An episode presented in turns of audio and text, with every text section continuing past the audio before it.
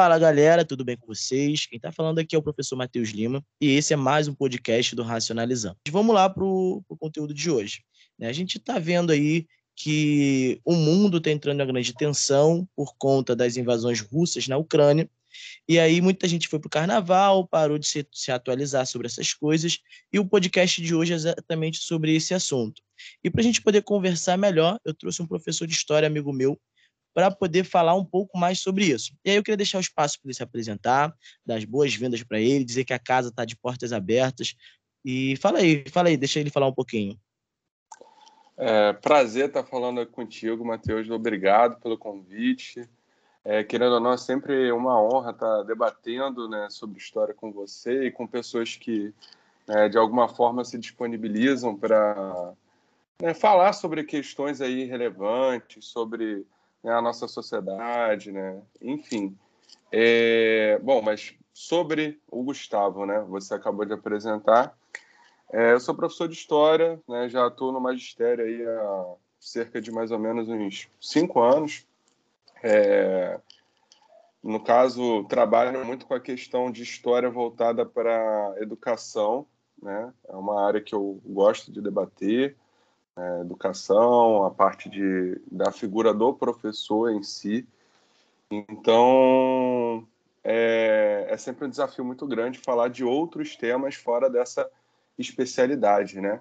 E, querendo ou não, um assunto tão, tão debatido nos tempos atuais, aí essa questão né, que vai ser o tema da, do podcast de hoje, né? É algo que acaba instigando a gente buscar um algo mais de informação, de debater. Então, esse convite para mim foi maravilhoso, porque, querendo ou não, ele trouxe essa possibilidade de eu me é, aprofundar ainda mais nesse assunto que é sensacional. Enfim, vou deixar você falar, até porque é, esse lance de estar falando com o público de uma maneira diferente, né, querendo ou não, é, nós nos comunicamos diariamente dentro do, do ambiente da sala de aula, mas esse lance de, de, se comunicar com as pessoas ali que, que vão te escutar em algum momento, mas elas não estão interagindo com você nesse exato momento, gera assim um frio na barriga, é algo diferente, ah, porque é uma situação de comunicação que eu não estou acostumado. Mas enfim, é um nervosismo gostoso, não é nada que não dê, é, não dê para ser controlado assim. Não, enfim. fica nervoso não, cara. Você tá em casa. É, eu no começo ficava muito receoso de sofrer crítica, enfim, afinal, quem tem boca fala o que quer, né, cara? E eu já queria dizer também para os meus ouvintes que provavelmente, dependendo de quando você estiver escutando esse podcast, pode ser que ele esteja caduco, porque a gente sabe quando a gente vai falar de eventos históricos que estão acontecendo né, no momento, tudo pode mudar, tudo pode é, acontecer. Então, a gente vai tentar trazer, lógico, que contextualizando com os fatos históricos, tentando atualizar até o dia de hoje da gravação. Então, Sim. pode ser que no dia né, que a pessoa esteja ouvindo, ah, já tenha acabado, não tenha nem mais internet, por conta de, de uma guerra mundial né, é, nuclear. Então, tudo é possível. Então, eu queria dizer que a gente se esforçou ao máximo para trazer o máximo de informação e, e no tudo é isso. Né? Então, vamos lá. É, Gustavo, para a gente começar, explica para gente qual é a relação histórica entre a Rússia e a Ucrânia e sobre quais alegações a Rússia decide invadir a Ucrânia.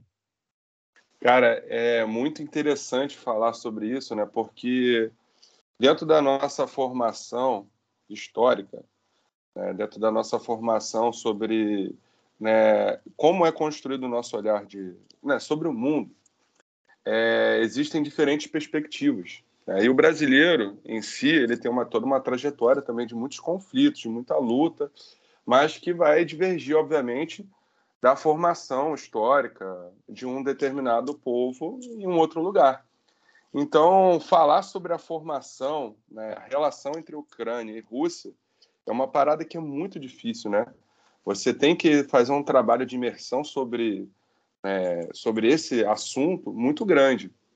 O grande lance é que tanto Ucrânia quanto a própria Rússia, é, de certa forma, eles têm ali é, um marco original comum. O que, que eu estou querendo dizer com isso? Bom, o Império de Rus, que surge aí por volta mais ou menos ali do século X, né, durante a Idade Média, esse Império de Rus ele vai é, estar situado justamente nessa região ali próxima à Crimeia, né? ou seja, né, dentro daquela região ali do norte do Mar Negro surge o Império, né, com vários povos ali de origem eslava, que vai acabar se situando a sua sede de poder na cidade de Kiev.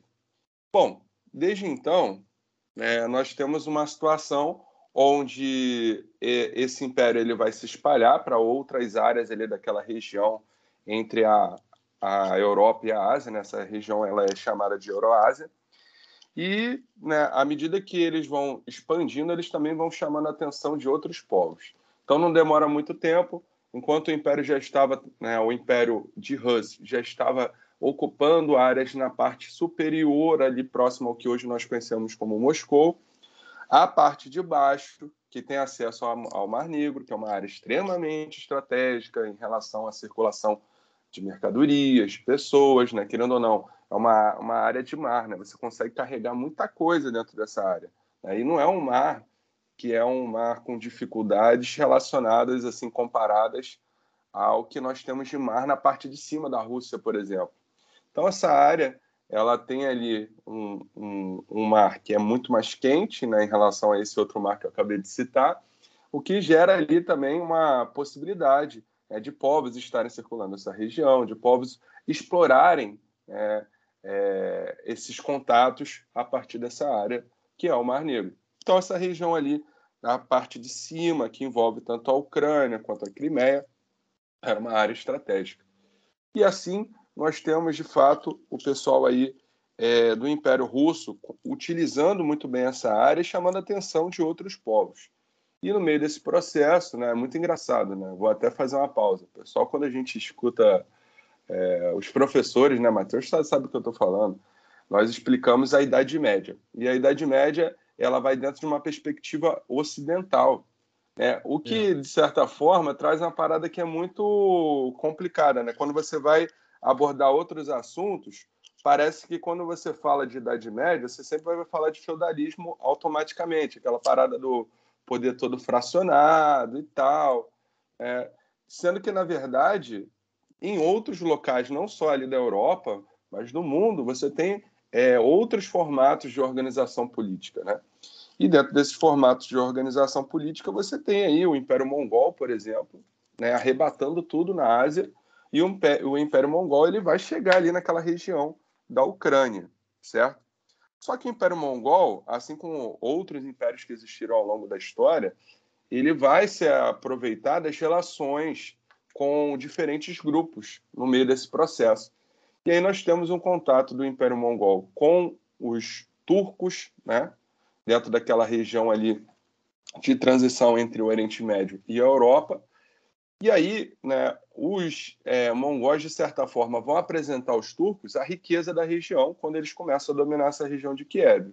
O que leva mais adiante a região de Kiev, né, a região ali de toda, todo esse espaço da Ucrânia, é, ser conquistada também pelos é, turco-otomanos. Né? Os turcos otomanos, num futuro mais adiante, aí dentro dessa nossa linha temporal, por volta ali do século, mais ou menos do século XV, nós temos os turcos otomanos dominando essa região. Então, até esse exato momento, vocês podem perceber o seguinte, né? Vocês ouvintes, né? o Matheus aí também deve estar se situando dentro do que eu estou falando. Sim, o que sim. nós que nós podemos perceber é que a Ucrânia ela tem ali um, um marco de formação em comum com a Rússia, mas ela vai ter um processo histórico né, muitas das vezes separado da Rússia. Só que de tempos em tempos eles vão se tornando uma coisa só. Então é muito complicado a gente é, é, analisar a história dessa região justamente por isso. É uma história de idas e vindas em relação à, à união da Ucrânia e, né, o, o, no caso, o Império Russo na época. Então, durante esse período aí, para resumir, né, depois desse, desse domínio dos otomanos na região, a Ucrânia ela vai ficar como uma área separada do Império Russo durante muito tempo, certo? Só que, por volta mais ou menos do século XVIII, o Império Russo ele vai atingir o seu ápice em termos de expansão, né? uma política extremamente agressiva em termos de expansão, e aí nós temos justamente o Império Russo conseguindo conquistar essa região da Crimeia, que é uma região ali, né, que, como a gente já falou, importantíssima dentro dessa questão do Mar Negro e que está próxima da Ucrânia. E a partir disso, o Império Russo ele não vai querer parar, ele vai querer tomar mais territórios, inclusive da própria Ucrânia, né, que estava ligado ao Império Otomano, para né, continuar sua política de expansão entre essas regiões que envolve aí a Euroásia, certo? Bom, até aí nós temos o Império Russo tentando dominar a Ucrânia e tal, sem eficiência. Só que, é, por volta ali já do século XX, nós temos, né, num outro processo totalmente distinto do Império Russo, que é uma parada totalmente diferente, uma monarquia, é uma monarquia que, diga-se de passagem, que tinha um nome de, é, no caso, os líderes, né, os imperadores, eles tinham nomes de czares, né, em referência a César, né? Existia toda uma parada ali dentro do Império Russo de, tipo, ah, é, ovacionar é, o legado do Império Romano, que remete também ao próprio, ao próprio Júlio César, certo? Então, é, era um grande império, né? um dos maiores impérios do mundo durante esse período entre o século 18 e o século 20. Só que esse império ele vai, né, ao longo desse processo, apresentando problemas, né? porque dentro de algumas áreas você tem um processo de industrialização onde as empresas vão é, sugar os trabalhadores urbanos e, por outro lado, áreas extremamente ruralizadas vão viver uma, uma relação é, política, social e econômica extremamente, é, como eu posso dizer, ela é extremamente antiga, assim, um formato bastante antigo, né, comparado ao medieval, né. É, então, dentro dessa relação dos senhores do campo com os servos, né, com os camponeses, nós temos também outras formas de exploração que estão ali minando né, a classe trabalhadora dentro da Rússia. E, ao longo desse processo, nós vamos ter justamente o quê? Nós vamos ter, em 1917, né, a Revolução Russa, né? depois de né, todo esse processo né, de, de desgaste da classe trabalhadora dentro da Rússia, nós temos ali o grupo dos bolcheviques chegando ao poder através de vários episódios de revolução, que aí vale né, uma discussão dentro de uma outra situação, né? Mas, para resumir, né, no caso, os bolcheviques chegam ao poder e, ao chegar ao poder, eles vão é, inaugurar a, a União Soviética. Né? E a União Soviética, ela, para a gente tentar é, trazer ali um, uma parada um pouco mais simples para vocês, a União Soviética ela dá essa noção de que ela é tudo uma coisa só. E esse todo que é uma coisa só que aparece para as pessoas dentro de uma maneira bastante é, reducionista, parece que a União Soviética é só a Rússia, só que não é só a Rússia. É a União das Repúblicas dos Sovietes. Ou seja, várias áreas ali né, próximas ao território da Rússia, como a própria Ucrânia, vão ser anexadas nesse bloco, onde né, a ideia era introduzir o formato de, de governo, é, de organização política e econômica do socialismo. O grande lance é que tudo girava em torno do partido, né? E só existia um partido, que era o Partido Comunista. E esse partido, ele distribuía dentro das filiais que estavam ali em cada um desses países é, o poder né, de cada uma dessas repúblicas ter uma decisão em relação às questões de quem vai ser a liderança do partido, de quais vão ser as, é, as é, principais necessidades a serem resolvidas. E, dentro desse contexto, nós temos um aparelhamento desse Estado ao, ao longo do, do período ali de formação da União Soviética, não pelo Lenin, né, mas sim pelo Stalin, que é o sucessor de Lenin.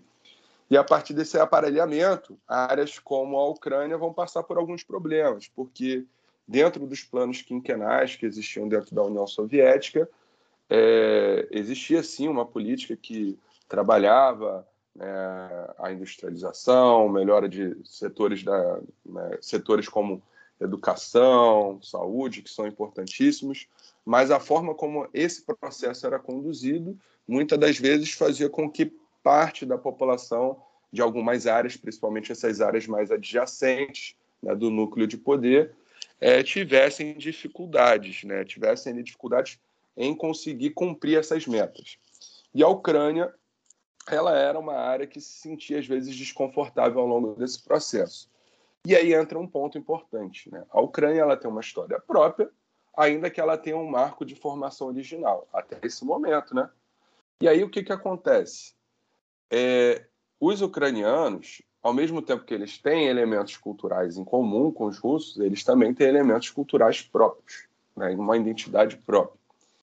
E essa galera, né, conforme acontece esse processo né, de relação, né, uma relação um pouco conflituosa com o poder central é, do Partido Comunista, é, a Ucrânia é, vai ter um grupo de pessoas que vai buscar, ali, de alguma forma, é, enfraquecer esse poder da União Soviética sobre a Ucrânia. Um grupo, não significa que toda a população da Ucrânia fez isso.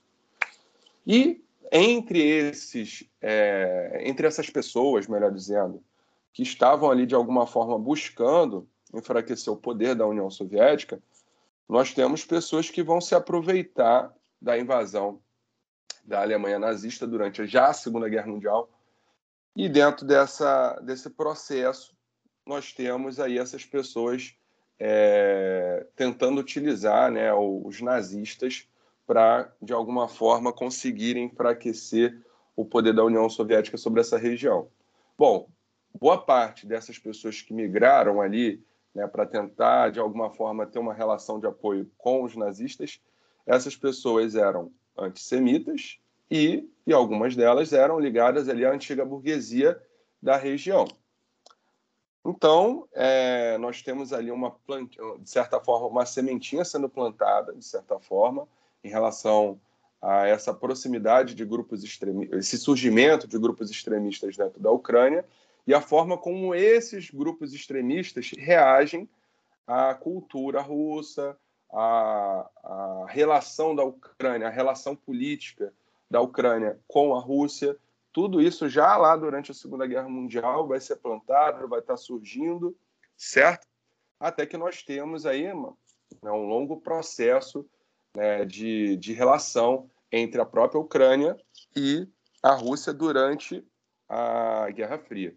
Nesse caso, durante a Guerra Fria, já ali por volta do, da década de 50, nós temos aí o pessoal o pessoal né, ali do, do Partido Central, que assume no lugar de Stalin, é, decidindo, né, o Khrushchev, que é o cara que vai assumir o lugar, né, ele vai decidir transferir a administração da Crimeia para a Ucrânia. Mais um ponto de problema, certo? Então é, é legal a gente ficar é, atento em relação a esses pontos. Né? O surgimento do, dos grupos neonazistas hoje em dia tem relação com esse passado lá da Segunda Guerra Mundial. E a disputa pela Crimeia, ela tem muito a ver com aquele passado lá de trás da formação é, do, dos Rus de Kiev, assim como também nessa virada de administração política da União Soviética. O que, que nós temos? O Khrushchev entregando a administração para a Ucrânia. Ele fez isso acreditando de que a União Soviética ela se manteria por muito mais tempo. Só que, na verdade, a União Soviética ela vai acabar aí é, se desfazendo ao longo da década de 80, na virada para os anos 90 do século passado.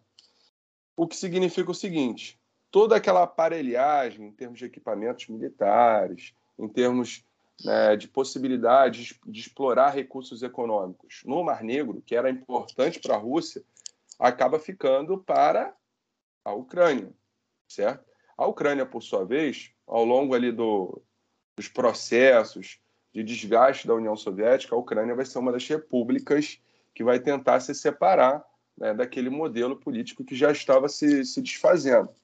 E nesse processo, a Ucrânia ela vai ficar com essa parte aí da Crimeia, o que vai gerar muitos conflitos ao longo da década de 90 e que vão estar presentes até os dias de hoje.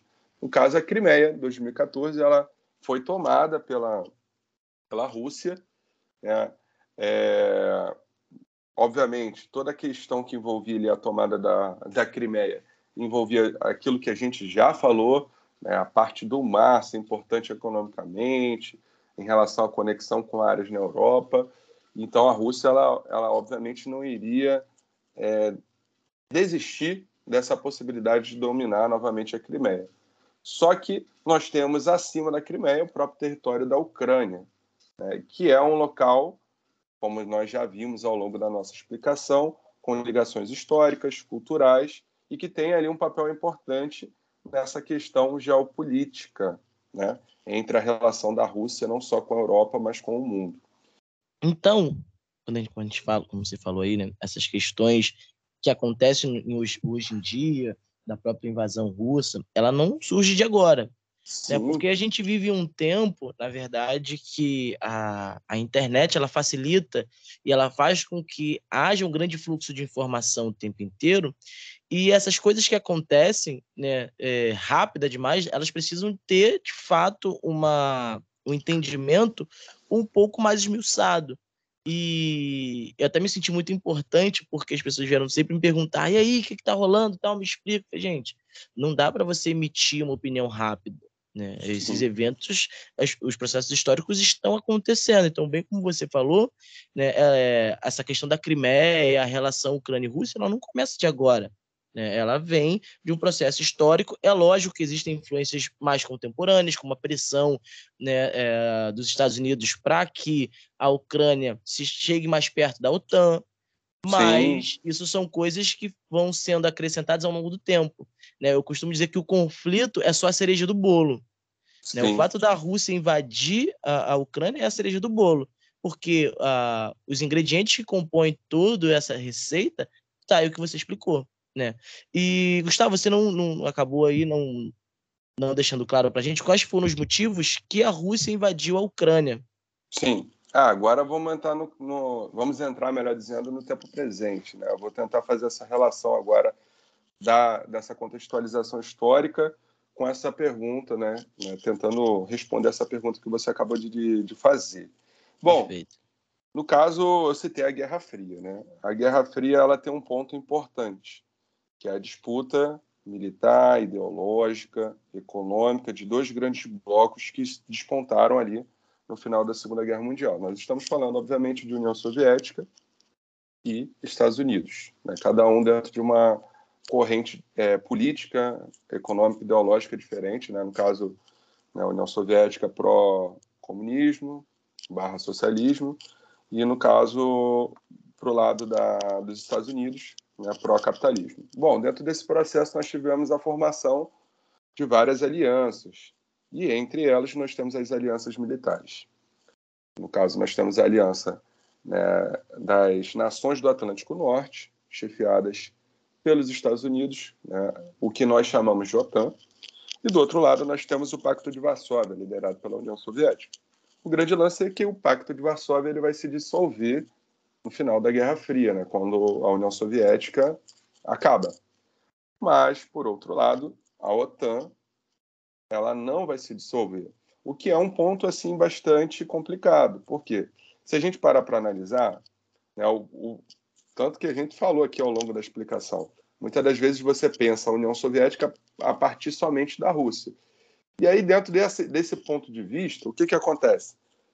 Se a OTAN foi criada para pressionar a Rússia, né, para pressionar a União Soviética, por que, que ela continua existindo após o final da Guerra Fria? Isso é um ponto. Né? Na cabeça dos russos, isso pode pegar um pouco estranho. Né? E, no caso, existiram ali algumas tentativas, né, ao final da Guerra Fria, de dissolução da OTAN, o que acabou não se concluindo. Por que, que não se conclui? porque os Estados Unidos eles vão tentar aproveitar-se da OTAN como uma plataforma de manutenção de zonas de influência, né? Eles precisam ficar atentos em relação às zonas de influência. É, qualquer pessoa dentro da esfera militar, né, qualquer país, melhor dizendo, ou qualquer pessoa, tanto dentro da esfera é, de conflitos, dentro da esfera é, de relações econômicas, para se manter no poder, ela não vai abaixar a guarda. E nesse caso, os Estados Unidos eles pensaram dessa forma quando eles decidiram manter a OTAN, certo? E a OTAN ela foi fazendo seu trabalho de formiguinha ao longo dos anos em buscar novos aliados. Né? E aí nós temos o ponto onde a OTAN, né, é, basicamente, né, de uma maneira resumida, a OTAN ao longo do ano passado ela vai começar a se aproximar da Ucrânia. A Ucrânia, por sua vez, dentro do governo atual, que é mais ali favorável a um alinhamento com o lado ocidental da Europa, né, tentar se separar dessas relações com a Rússia, esse governo ucraniano ele começou a cogitar a possibilidade de associação da Ucrânia com a OTAN. Só que aí entra naquele ponto. Se a OTAN ela foi criada para pressionar a União Soviética barra Rússia, a OTAN se aproximando, ou melhor dizendo, entrando dentro de um território que historicamente tem uma relação muito próxima com a, com a Rússia, nós estamos falando de um local que tem como marco formador, marco original de formação do país, Ucrânia, o mesmo marco original de formação da Rússia, a Ucrânia, né, a cidade de Kiev. Então, essa proximidade da OTAN com a Ucrânia, ela é muito provocativa, né, em relação aos russos. O que de certa forma é um dos pontos da explicação. Só que nós temos também toda uma questão é que você até falou, né, da, da, da parada da receita. Não dá para você explicar um, um assunto é, dentro do campo da geopolítica, dentro do campo da história, é, priorizando só uma resposta, só um ponto. Né? E nós temos aí também essa questão aí que envolve a parte né, do quanto a Ucrânia ela é importante em relação a, ao acesso dos gasodutos da Rússia à Europa, em relação a fontes de recursos é, naturais da área. Então, a Rússia, além de ter essa relação histórica com a Ucrânia, ela também vai ter seus interesses econômicos sobre a região. Então, nós temos o cenário né, se construindo de que maneira? A OTAN, chefiada pelos Estados Unidos, se aproxima da Ucrânia, aproveitando dessa possibilidade de, né, do governo atual da Ucrânia ser mais alinhado com as ideias de Ocidente, enquanto a Rússia, de certa forma, não vai digerir muito bem isso, mas também vai utilizar é, esse argumento para, de alguma forma, se aproximar daquelas áreas dentro da Ucrânia que eram é, é, separatistas. Né? Nós temos grupos dentro da Ucrânia que são é, a favor dessa, desse, desse, re, desse realinhamento da Ucrânia com a Rússia. Então, eles primeiro, os, o, no caso, o governo russo vai tentar entrar nesse alinhamento com esses grupos separatistas dentro da Ucrânia e, a partir dessa aproximação, buscar né, tomar o poder em outras regiões que são importantes né, em termos de recursos, inclusive né, a, a região de Chernobyl, né, a região de Chernobyl que é, foi né, muito falada por causa do acidente nuclear e tudo mais, é uma área que ainda tem algumas, é, é, algumas indústrias ali que são importantes, então existe todo o interesse econômico por parte da Rússia também ao fazer isso. Né? Tem a questão política, tem a questão histórica, por trás, mas também tem a questão econômica. É isso. Eu acho que a resposta ela pode começar a partir daí, Matheus. Mas acredito Sim. que vai, vai, muito nesse sentido, entendeu? É, então, é, já haviam ali, como você bem disse, né, por questões históricas de formação da própria Rússia e da própria Ucrânia, e esse alinhamento com a, a tentativa da Rússia né, em alinhar com grupos que eram a favor do realinhamento da Ucrânia por questões étnicas. Né? Então você reconhece, Sim. tem aquele sentimento de repatriamento, fala, não, eu me identifico com esse mesmo tipo de formação étnica. E a Europa tem muito desses movimentos, né? A gente não vê isso muito para cá, para a América, do, América do Norte. Sim. Mas a Europa, Sim. esses movimentos são muito fortes e, e aí não conseguindo né, ou não sendo tão eficaz essa reaproximação, você tem a investida dos Estados Unidos. Eu sempre costumo dizer e brincar né, que qualquer culpa de guerra, de conflito geopolítico na Europa, tem dedo dos Estados Unidos, né? Não e... só na Europa, né? Vai, vai.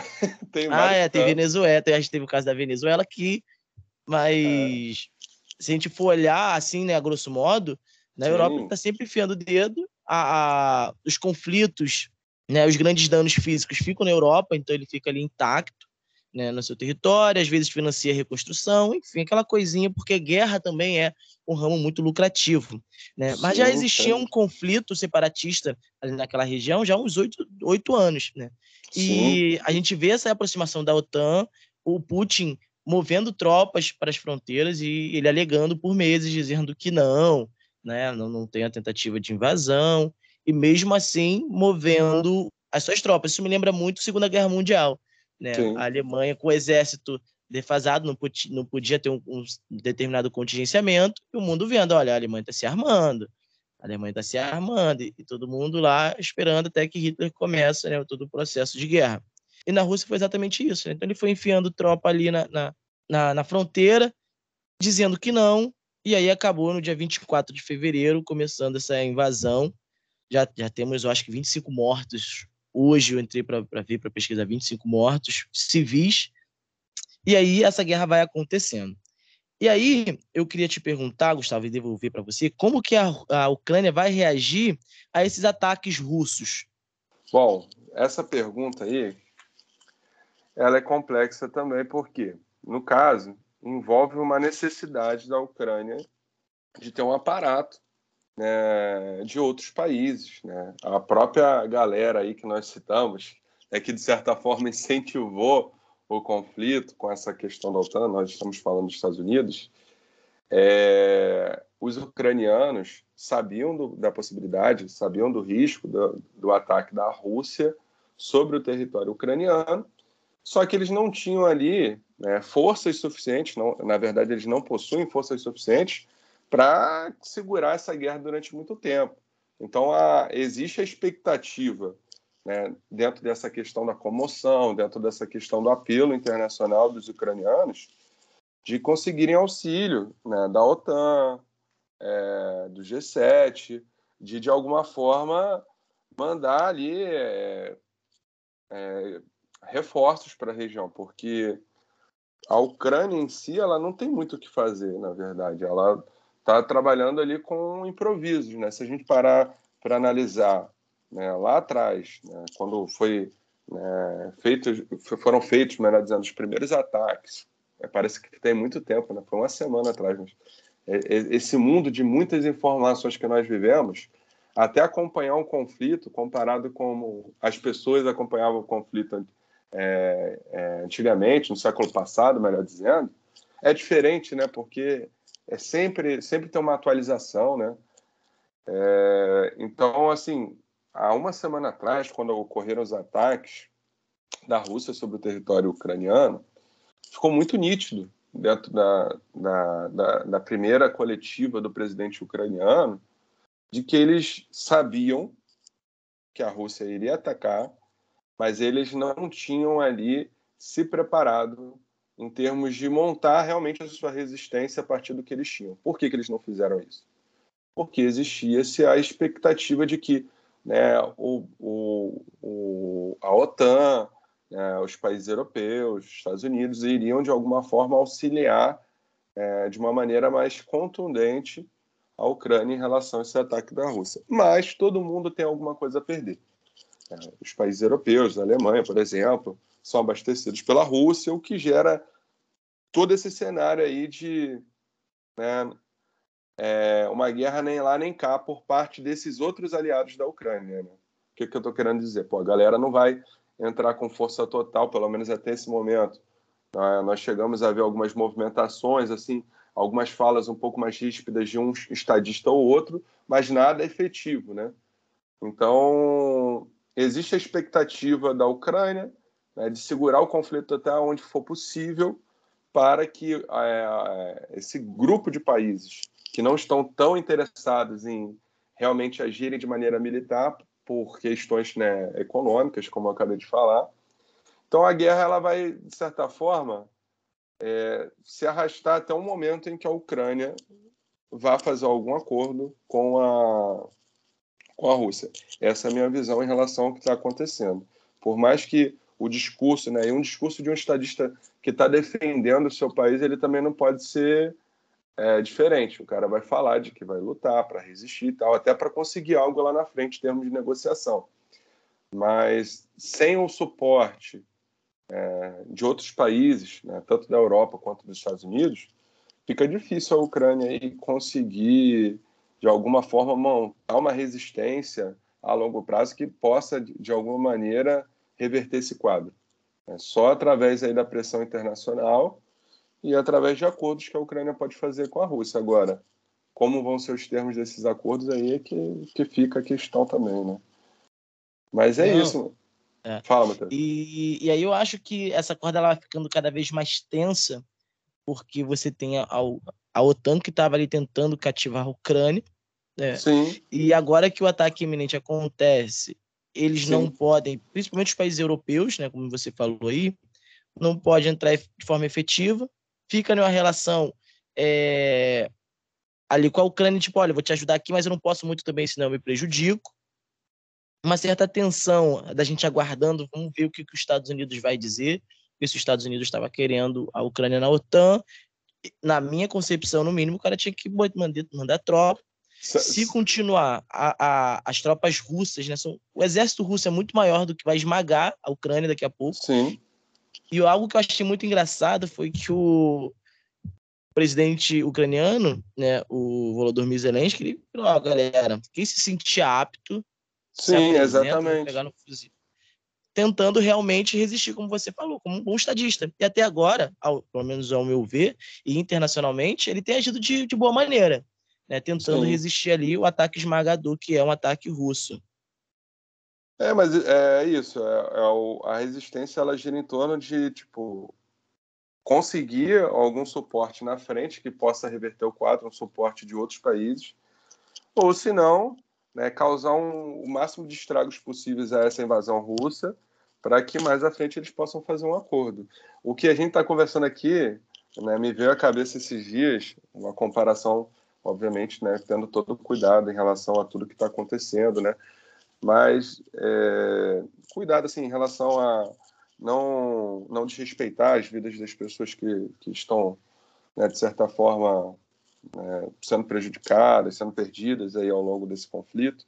Mas eu olhando assim para essa questão que envolve os Estados Unidos e a OTAN em relação à Ucrânia e à guerra me vem à cabeça uma comparação que é a seguinte. Todo mundo já teve aquele amigo que jogou uma ideia para tu você vai, compra aquela ideia, faz uma baita de uma cagada, aí na hora do vamos ver, o seu amigo ele é o primeiro, ó. Ih, não vai dar pra abrir. mim não. É verdade. Dá pra mim não, cara. Aí, pô, queria te ajudar, mas, pô, você vai ter que se virar aí. É tipo isso, né? Parece um pouco isso, eu não sei. Me pareceu.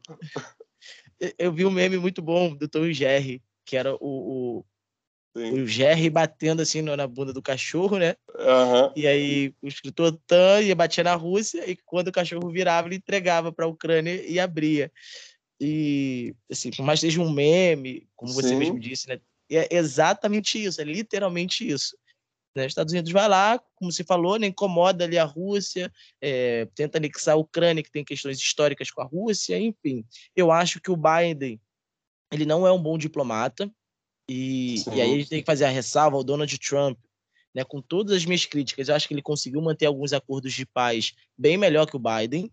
Tem gente que vai me xingar, ok, essa, essa é a minha percepção. Né? O cara até, ele até tensionou ali com a Coreia do Norte, mas a gente viu que ficou tranquilo.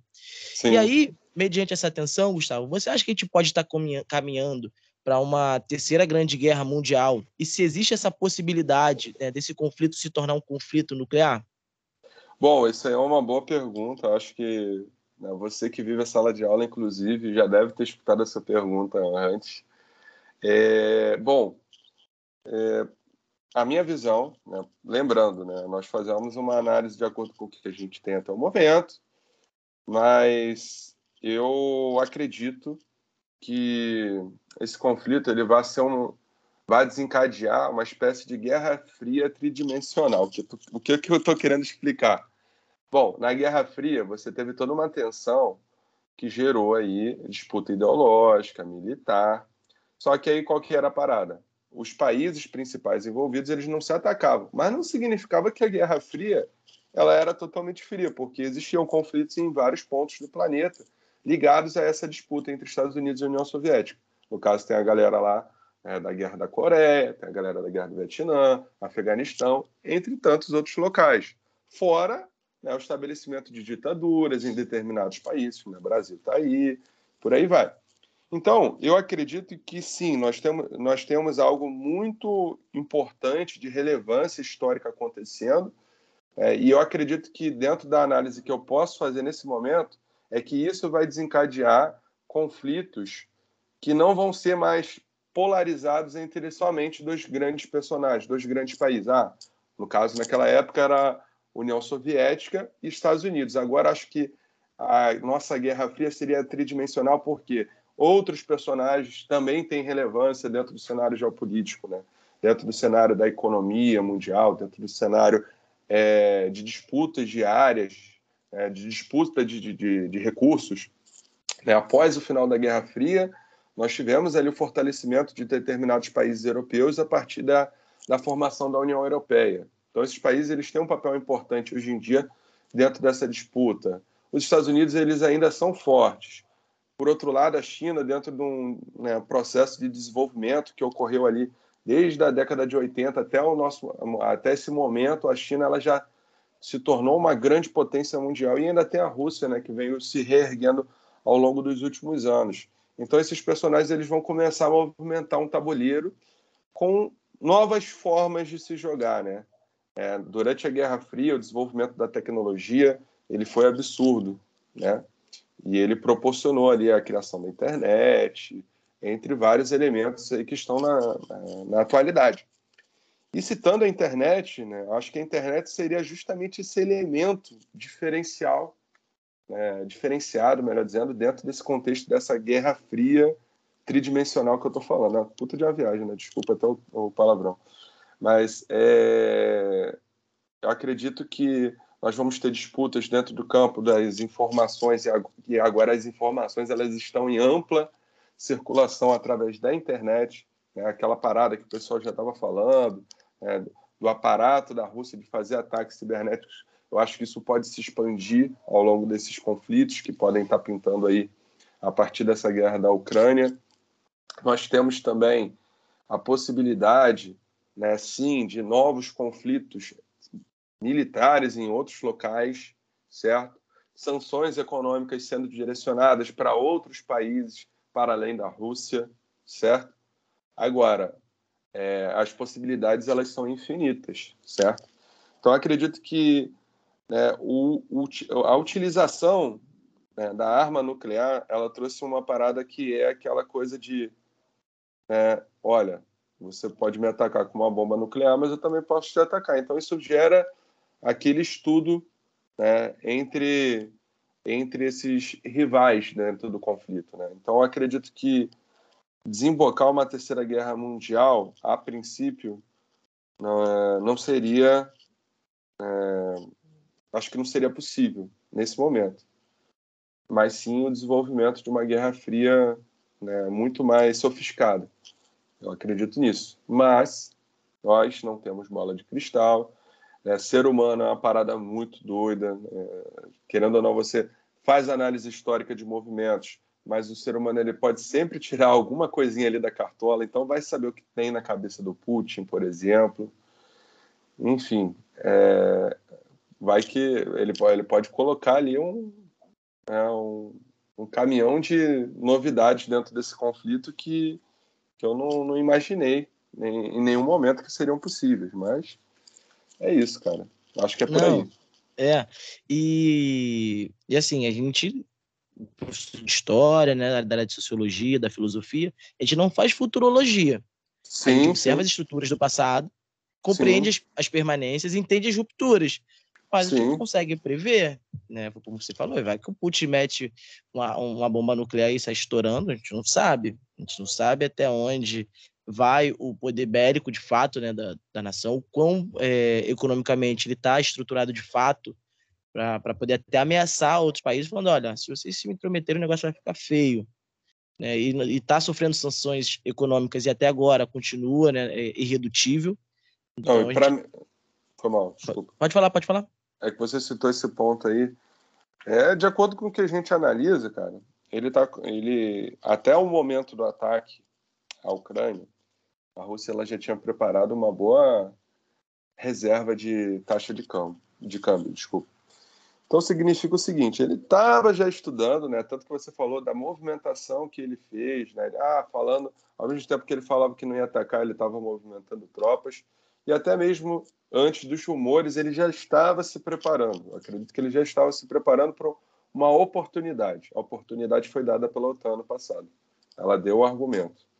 Então, acredito que economicamente eles estão preparados e estão atacando no momento de fragilidade, né? Como você falou, você citou o Biden. Realmente o Biden ele tem uma figura assim, em termos de né, representatividade, não gera muito firmeza assim de, né, de qual vai ser o próximo passo dele, né, como que vai ser a postura dos Estados Unidos e tal. Então, acho que ele se aproveitou desse momento não só do Biden nos Estados Unidos, mas, por exemplo, a Angela Merkel, ela saiu da Alemanha recentemente, era baita de uma estadista, independente da visão né, política dela, né, que diverge da minha. E aí nós temos também o Macron, que às vezes ele acerta, mas ao mesmo tempo também se perde em alguns assuntos.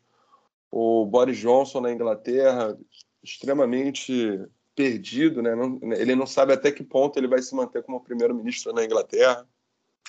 Então, eu acho que tudo isso foi analisado pelo, pelo Putin, certo? E até mesmo essa questão econômica. Eu acredito que existe ali um preparo por parte da Rússia em relação a essas sanções. Era, era muito previsível de que essas sanções seriam feitas.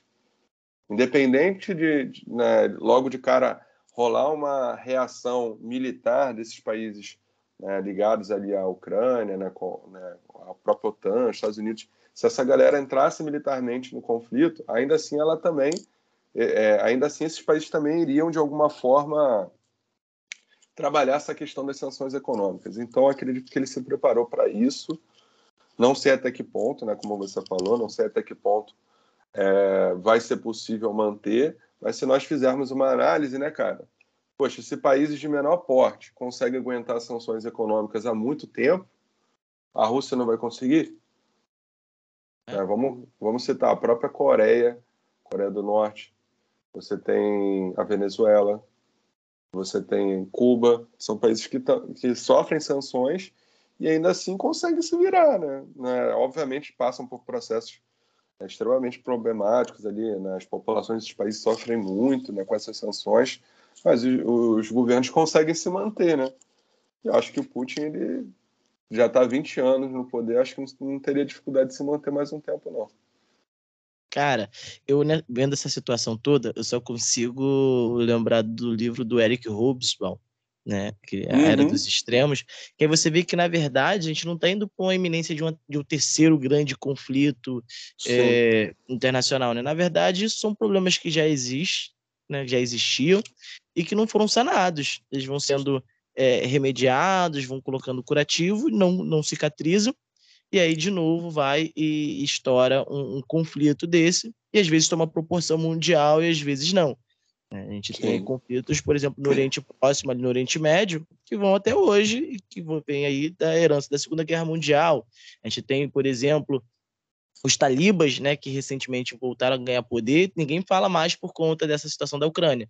Mas os talibas estão se afirmando de novo. Cita, aí... Citando isso aí, desculpa, cara. Não, Mas você reparou a coincidência? Os Estados Unidos eles tiraram as tropas do Afeganistão é, mais ou menos ali por volta de. Foi setembro? Ah, foi durante ali o segundo semestre do ano passado. Justamente no mesmo período em que eles estavam se movimentando em relação a se aproximar da Ucrânia. É meio estranho isso, né? Eles estavam economizando ali, né? O, né? ah, não, vamos deixar de ter gastos né, no Afeganistão, é necessário e tal. Teve todo um argumento nesse sentido mas ao mesmo tempo eles né, direcionaram ali para novas possibilidades ali de alianças militares que também poderiam de alguma forma lá na frente gerar gasto. Né? Sim, sim, é verdade. Então, eu não tinha parado para pensar nisso ainda. É porque assim, querendo ou não, a guerra com o Afeganistão ela já não estava em termos de imagem sendo lucrativa para os Estados Unidos. Agora, um conflito com a Rússia né? Pode alimentar uma boa imagem para o governo atual que não está lá tendo né, sua imagem tão bem expressada perante a população norte-americana, né? Então acho é que poderia ter ali uma intenção. Só que ele contava com é, outros países dentro desse processo, o que não acabou dando certo até o momento, né? Então acho que foi um tiro é. pela colatra, pode ser, né? Talvez. Sei. É.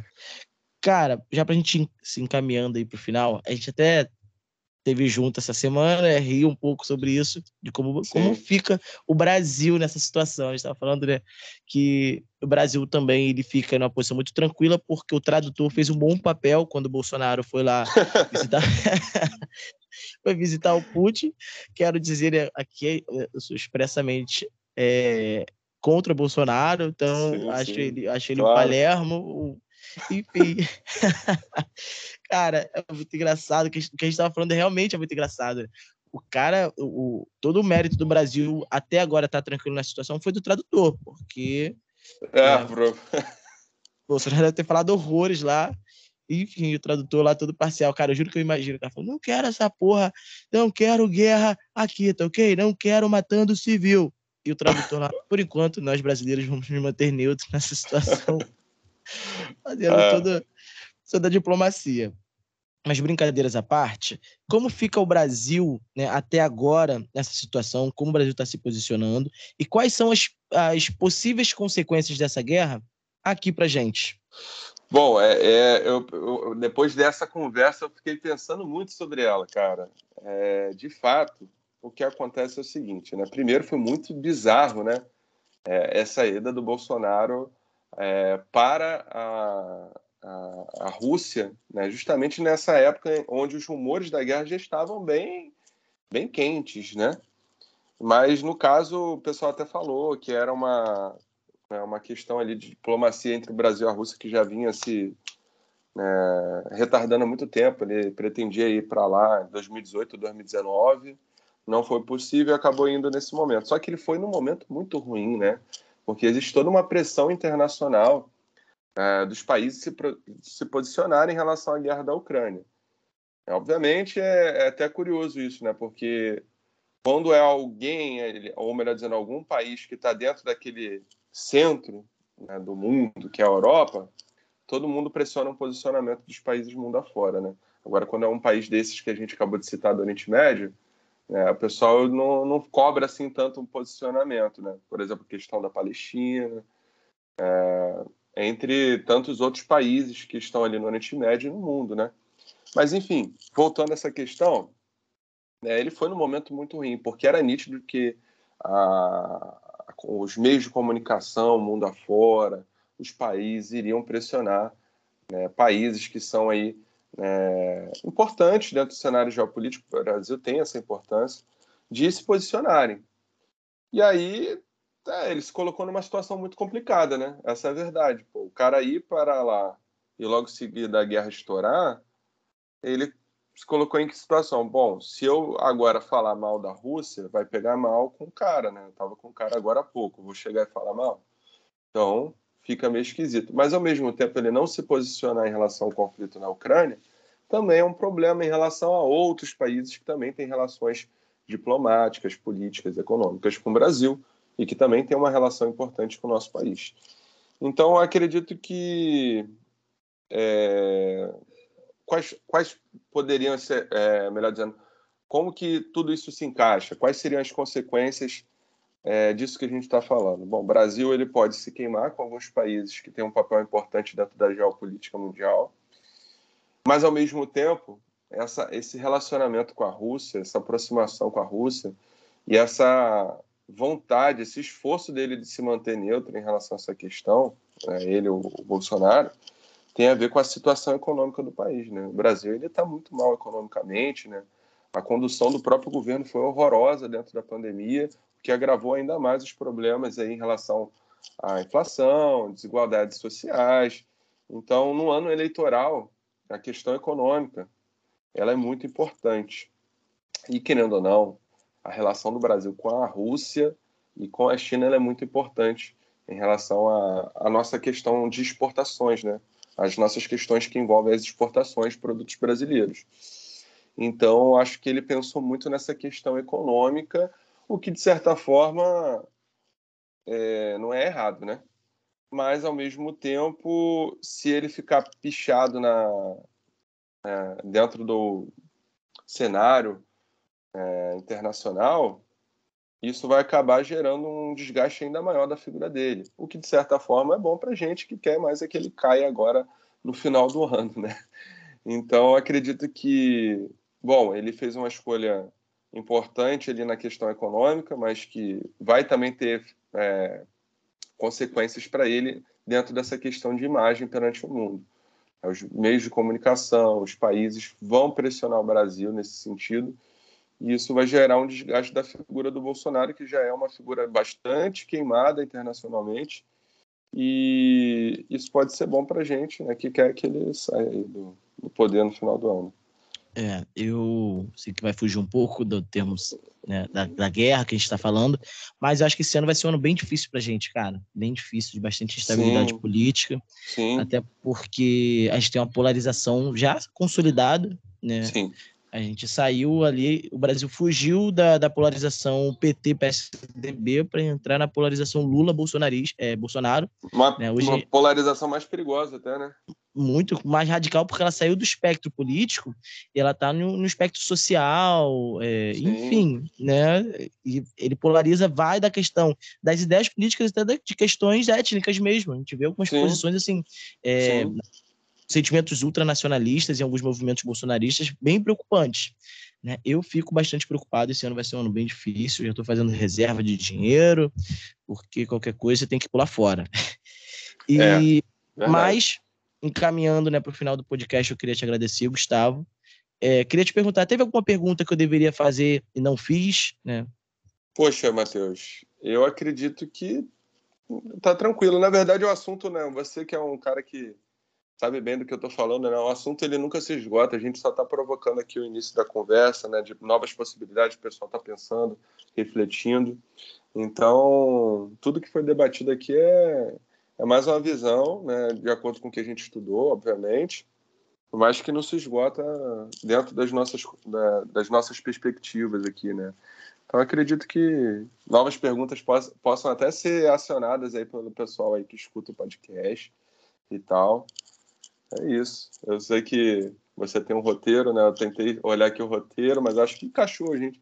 Sim, é, sim. Querendo ou não, acaba que a gente né, se empolga, né? Até peço desculpas, porque às vezes acabo falando muito, sou muito palestrino. Não, que isso. Não. todo mundo, todo professor de história, cara, da área de ciências humanas é palestrinha. Eu já assumi esse fardo também, falo, ai, às vezes, eu juro pra você, eu tô assim com os amigos e falo, ah, quer saber, eu vou dar palestrinha não, tá de boa segue é, vai. Verdade, cara. Mas, brincadeiras à parte, cara, muito obrigado pelo convite, né? O podcast está de portas abertas, sempre que você quiser. Matheus, vamos trocar uma ideia, vamos falar sobre isso. Tá? A ideia aqui é democratizar o conhecimento, é fazer Sim. refletir, é porque, como eu falei, tem tanta informação e às vezes a informação rápida demais, um, um Reels de 30 segundos, sei lá, dois Reels de 30 segundos, não Sim. dá para dimensionar para a galera que quer se informar sobre o que está em jogo, né? E até também pela nossa questão um pouco eurocêntrica, essa super ah, preocupação sobre a, a, a, guerra da Ucrânia. Né? Não estou dizendo que ela não é relevante, não estou dizendo que ela é tão relevante quanto parece, porque é uma questão na Europa, e eu já, a gente já discutiu aqui, né, já citou a questão da Palestina, que também é algo que vem há muito tempo assolando aí a, a humanidade e, e as pessoas não dão tanta ênfase. Tem várias guerras civis fortes na África, que foram inclusive geradas por conta Sim. da colonização europeia e ninguém fala nada, né? Todo mundo de boa. É, a questão é assim, que, é, que acaba direcionando para a gente falar um pouco mais sobre esse assunto da Ucrânia.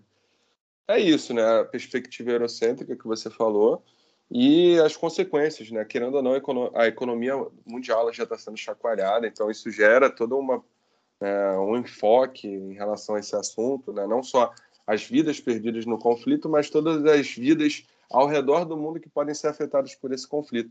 Sim, o lance, sim. o lance é tudo. A palavra-chave é economia, né? É um negócio, desculpa o termo, mas é escroto, né? Porque só quando se fala de movimentação de grana, de perda de recursos daqui e dali, é que se olha de uma maneira diferente para uma determinada situação, até mesmo quando envolve vidas. Né? É verdade. A, a questão da Palestina, a questão de outros conflitos também. É, ano após ano você vê aí é, pessoas perdendo as suas vidas ou vivendo em condições extremamente precárias e pouco se fala, né? Então é complicado mesmo. É bom a gente ter essa provocação, eu acho bacana. É. Valeu. Então é isso. Muito obrigado. Obrigado a você que nos acompanhou até agora. Então compartilha, é, manda sei lá, posta no Instagram. Você que está vindo aí por outra plataforma digital, tô sempre postando lá no Instagram, racionalizando é, podcast, você vai achar lá. Sempre estou postando uh, do que tá, conteúdo que está saindo novo. Gustavo, se a galera quiser te seguir no Instagram, como é que faz? Rapaz, olha, eu não tô nem acostumado a divulgar no Instagram, mas é, acredito que seja arroba Luiz Gustavo Audi, A-U-D-E, tá? É isso. Pessoal, então, é agradeço isso. aí, né? Acabei me estendendo falando sobre o assunto, me empolguei, mas né, queria enfatizar aí o agradecimento em relação à participação. Precisando de qualquer coisa, estamos aí, tá? Um abraço a todos. E a você Valeu. também, Matheus. Valeu. Valeu, tamo junto.